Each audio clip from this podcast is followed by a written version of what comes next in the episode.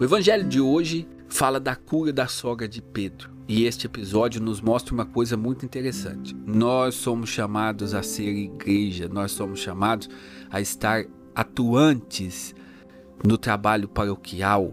Você que está me ouvindo, você não pode ficar fechado na sua casa. Você precisa, como a sogra de Pedro, e servir, servir os irmãos.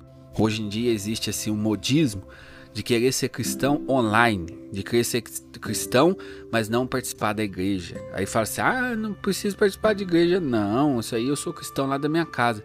Isso é uma mentira. Jesus quis ter uma igreja. Se nós pertencemos a essa igreja, nós precisamos de fato ser igreja. E como ser de fato igreja?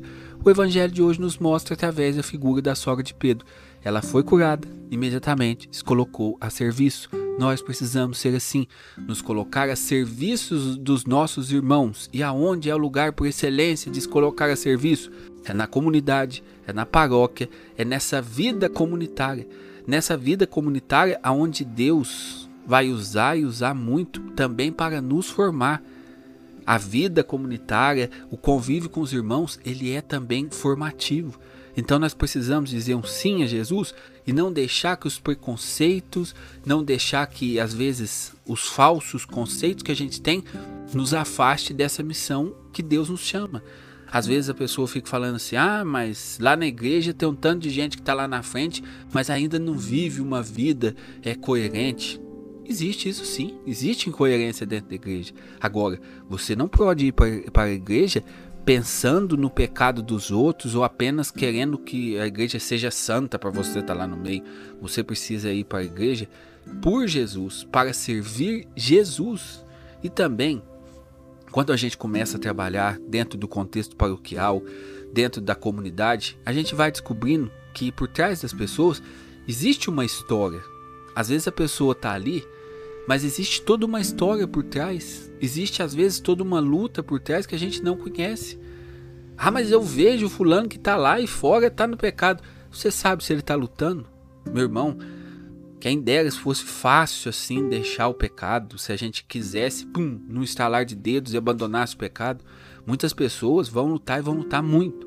E você sabe se a pessoa está lutando? Você sabe a história de vida da pessoa?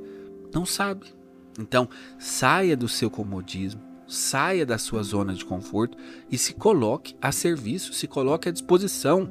Ah, mas o que, que eu vou fazer na paróquia? Meu irmão, procure lá a secretaria paroquial, dê o seu nome e esteja disposto a ir aonde as pessoas precisarem. Porque essa é uma característica importante do discípulo. O discípulo não fica escolhendo o trabalho, o apóstolo não fica escolhendo o que fazer se vive assim, você não entendeu nada do que é o apostolado, viu? O apostolado ele se coloca à disposição, aonde eu preciso, aonde precisa de mim, eis-me aqui, Senhor. É essa disposição que deve fazer o nosso coração. Então, mais uma vez, eu quero te convidar a sair da sua bolha e ir para o mundo real, servir aos irmãos. Ah, mas eu vejo a novena com o Frei Gilson, eu vejo isso, eu vejo 55 missas por dia na televisão. Beleza.